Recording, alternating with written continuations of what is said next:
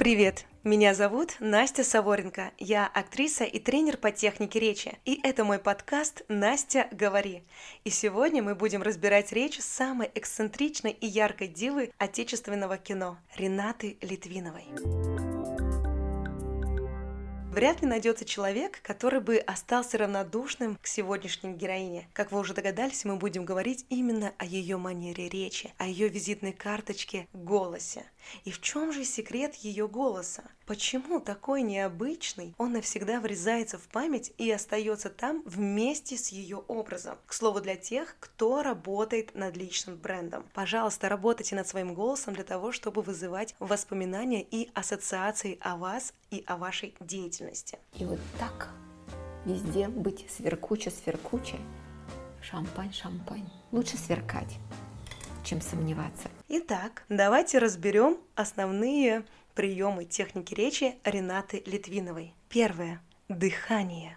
Голос сам по себе – это озвученный выдох. Напоминаю, что мы с вами имеем одинаковые связки, точно такие же, как были у Монсеррат Кабалье или у Фредди Меркури. Ничего особенного в связках в самих нет, но особенность есть именно в дыхании, именно в диафрагмальном дыхании. Люди, которые занимаются вокалом, которые занимаются актерским мастерством, ораторским искусством, они все владеют техникой дыхания. И вот Рената это усвоила отлично и буквально выдыхает звуки. Не боится делать глубокий вдох. И такая придыханная манера говорить всегда придает женщине загадочность и сексуальность.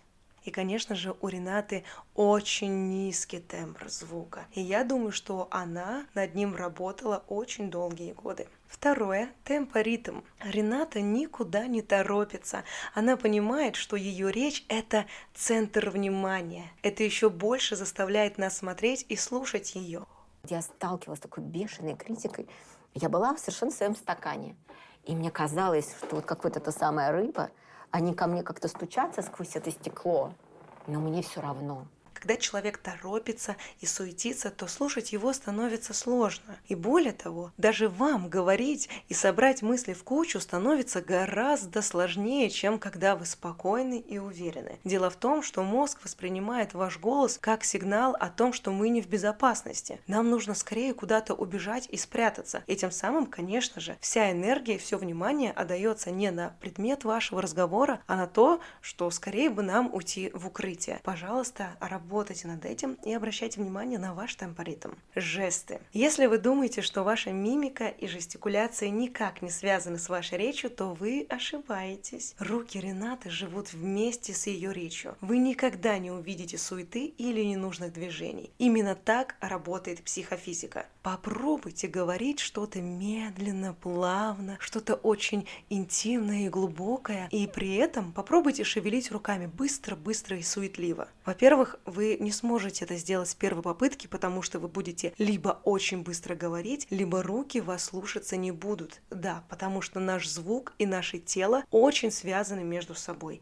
И руки нужно приручить. Обратите, пожалуйста, внимание, как ведут ваши руки, когда вы общаетесь. Я думаю, что чаще всего эти руки некуда деть. Вот они отросли, и куда же я их сейчас положу? Ну, хорошо, что карманы придумали. Так вот, руки мы должны с вами приручать. Они должны помогать излагать нашу мысль. Они должны нести атмосферу. Они должны, вот как у Ренаты, например, она словно кошка. Потому что даже если мы не слышим ее речь, мы не слышим, о чем она говорит, мы видим, как она двигается, и мы примерно понимаем, что происходит у нее в голове. Потому что ее жесты, они буквально гипнотизируют. И последнее. Паузы. Есть большая разница между дырой в тексте или действенной паузой. Рената именно держит паузу, привлекая внимание зрителя. И слушатель не отключается, он ждет, что она скажет дальше. Я сейчас делаю опять новый спектакль, уже будет на большой сцене. Представляете? Короче говоря, меня допустили на большую сцену, и у нас будет, он уже продан. Невозможно купить билеты по своему опыту, как я уже говорила, держать паузу гораздо сложнее, чем как раз-таки избавляться от слов. Как бы странно это ни звучало. Приходит человек и говорит, что я боюсь говорить публично, но при этом публично молчать оказалось еще страшнее. Попробуйте сделать такое упражнение. Проговорите, например, «Захожу я в комнату, а там крокодил, может быть, или укупник кто угодно. Но здесь секрет заключается в том, что рот ваш не закрывается. Помогите себе, помогите своему мозгу работать в момент паузы. Чаще всего, когда это не пауза, а дыра, мозг отключается. Человек либо забывает, либо суетливо вспоминает, либо вообще не знает, как скорее все это закончить. Оставьте рот открытым и возьмите дыхание через рот. И в этот момент думайте, активно думайте, а что же там в комнате. Представьте перед собой эту самую комнату. Захожу я в комнату, комнату, а там параллелепипед. Вот так. Вообще это пришло ко мне случайно в голову. Поэтому не бойтесь, пожалуйста, пробуйте, пробуйте, пробуйте. Вот вам упражнение, которое поможет держать паузы. Ну, прямо как Рената Литвинова. У меня, к сожалению, такого низкого звука, как у Ренаты, нет, но паузы подержать могу. Итак, друзья, мы с вами разобрали манеру речи Ренаты Литвиновой. И это был подкаст «Настя, говори». Мы здесь разбираем то, как работать с голосом так, чтобы он впоследствии работал на вас. Если вам было приятно, полезно, увлекательно, то, пожалуйста, оставляйте свои реакции, подписывайтесь на меня в других социальных сетях, если вы понимаете, о чем я. Угу. Потому что именно там я показываю, именно показываю очень много хороших и действенных упражнений, которые помогут вам звучать еще увереннее и еще красивее. thank you